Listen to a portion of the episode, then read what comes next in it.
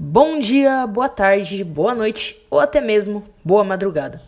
Hoje eu vou falar para vocês um pouco sobre a representação LGBTQIA+ em filmes, mas eu vou usar o contexto brasileiro na parte anos 90, tá? Que eu vou falar um pouco sobre como era na televisão nos anos 90 no Brasil, vou explicar um pouquinho para vocês e vou falar sobre como é hoje em dia e vou falar também sobre. Eu vou fazer uma indicação de um documentário aqui, primeiramente, chama Revelação. Mas esse documentário é sobre a re representação trans em filmes e séries.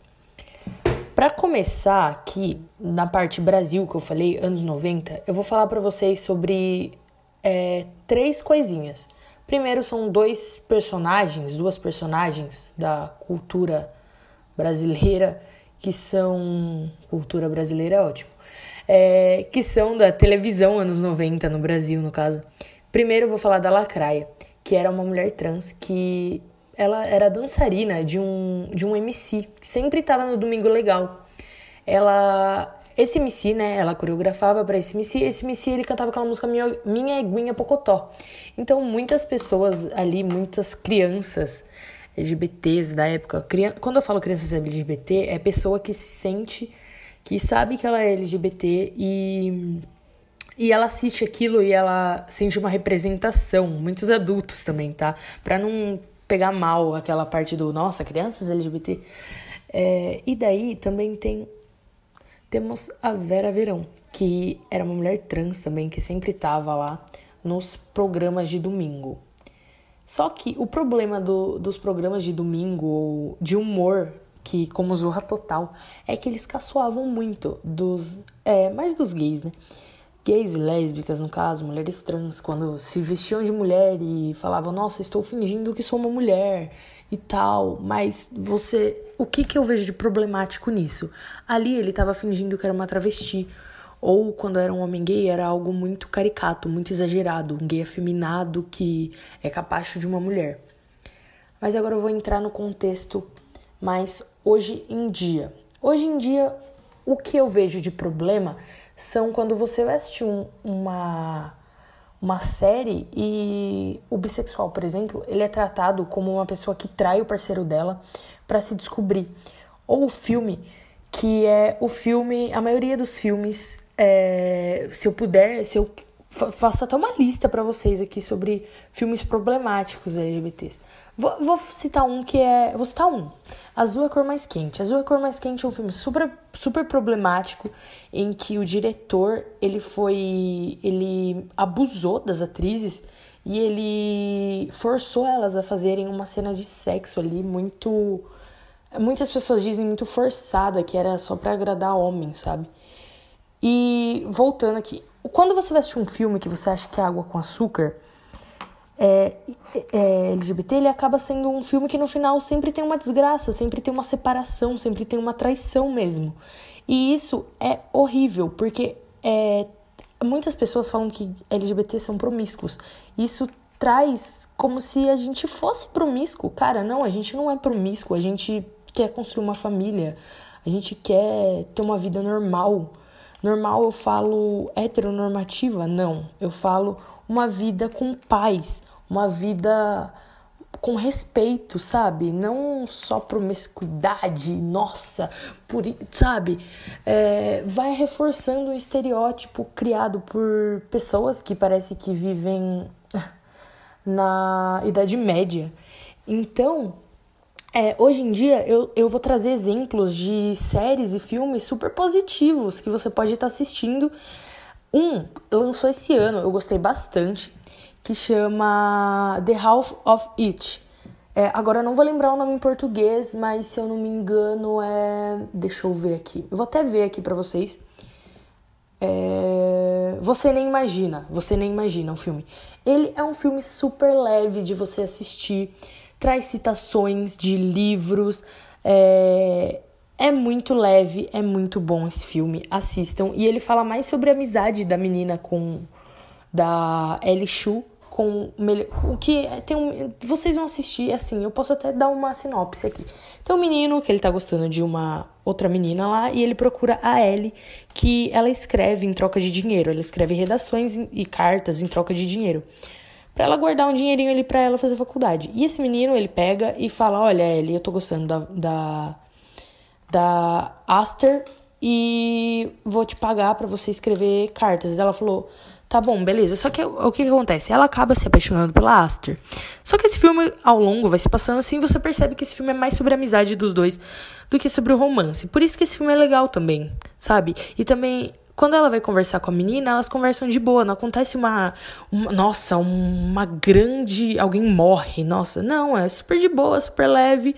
O filme é pra você assistir ali com a sua mãe, comendo uma pipoca, com seu irmão comendo uma pipoca. Agora eu vou citar três artistas, três séries e também. Ah, antes disso, antes disso eu vou falar sobre, sobre o mês do orgulho LGBT, que é junho. E sobre como as marcas, elas. Você tem. Quando você vai comprar alguma coisa, você tem que ver se a marca ali no mês ela tá fazendo só pra ela ganhar um dinheiro, só pra ela ganhar em cima dos LGBTs. Ou você tem que ver, não, essa marca realmente é engajada. Vale a pena comprar dela é, no mês, assim, porque ela realmente ela está engajada no movimento. Eu não tô falando pra gente comprar só de marcas que, que você que apoiam LGBTs, mas você tem que ver, cara, realmente vale a pena? Realmente eu, eu posso confiar nessa marca? Essa marca é homofóbica?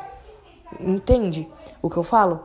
Aí agora eu vou, vou indicar para vocês. A primeira música é, é Flutua, Johnny Hooker, parte Lineker. Cara, o clipe dessa música é sensacional, por favor assistam. A segunda, Born This Way da Lady Gaga, super dançante, super leve, super legal essa música. Terceira, Girl in Head, Feel in Love in October. Essa música, eu adoro essa música, tá? Vou falar pra vocês, adoro dançar essa música. É, não sei dizer se ela é feliz ou é triste, cara, mas é sobre uma menina que se apaixona por uma amiga dela. E agora eu vou falar três séries. A primeira é Pose, que é dirigida pelo Ryan Murphy e fala sobre a cultura de bailes dos anos 90 em Nova York. Esses bailes eram frequentados por drags, mulheres trans e tudo mais, né?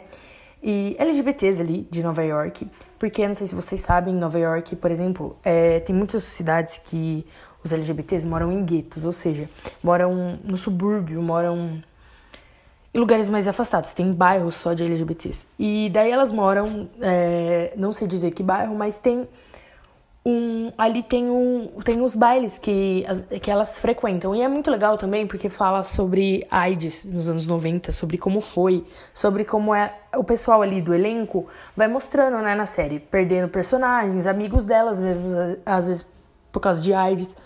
É, fala sobre é, a marginalização. E a terceira série é Special, que fala sobre a vida de um homem gay que enfrenta paralisia. Além dele sofrer preconceito por, ser, por ter paralisia, ele se descobre gay. Porque, infelizmente, ainda tem isso de, de ter um preconceito com deficientes. Eu não posso falar muito sobre isso porque não é minha, minha vivência. Eu não, eu não vivo isso, eu não tenho nenhuma deficiência. Então não é tanto meu lugar de fala, sabe? Galera, achei aqui. A série Special, eu não sabia, mas ela é baseada no livro é, I Am Special é do Ryan O'Connell, que também estrela, escreve, atua e é produtor executivo. Ou seja, ele fez tudo na série, galera. E essa série vale muito a pena. Eu não posso falar muito porque não é o meu lugar de fala, né?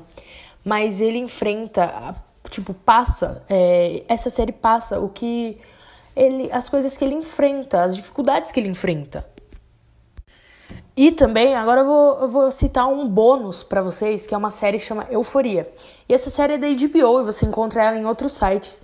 E ela aborda muito sobre como é a adolescência, que é uma fase de descobertas, tanto é, sobre a sexualidade, quanto é, sobre aceitação do seu corpo, é, sobre como é drogas na adolescência. Cara, é, isso é muito necessário falar sobre esse tipo de coisa.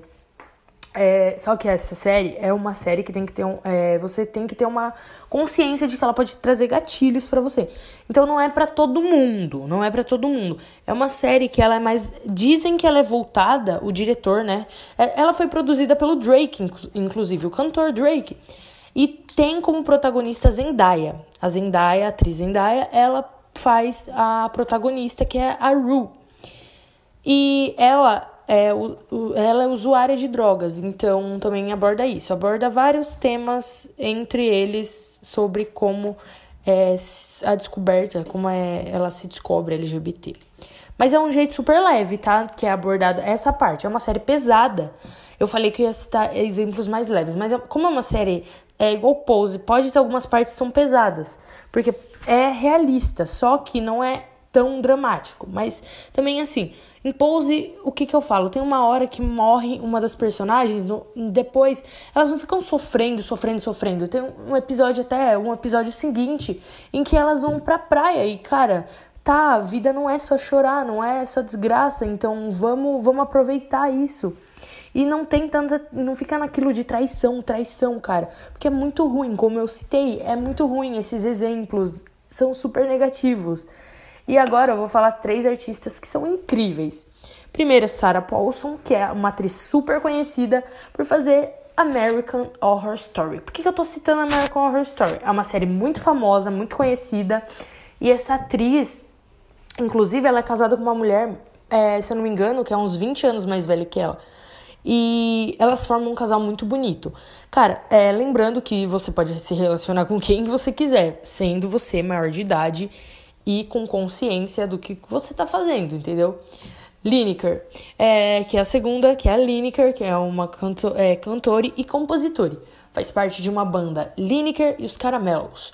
É uma cantora de umas músicas super good vibes, com uma letra. É super good vibes, mas as letras, para pra ler as letras, cara. São muito gostosinhas, assim, as músicas. É, a minha favorita é Zero. 3. Linda Quebrada, que é uma cantora, atriz e uma mulher trans negra.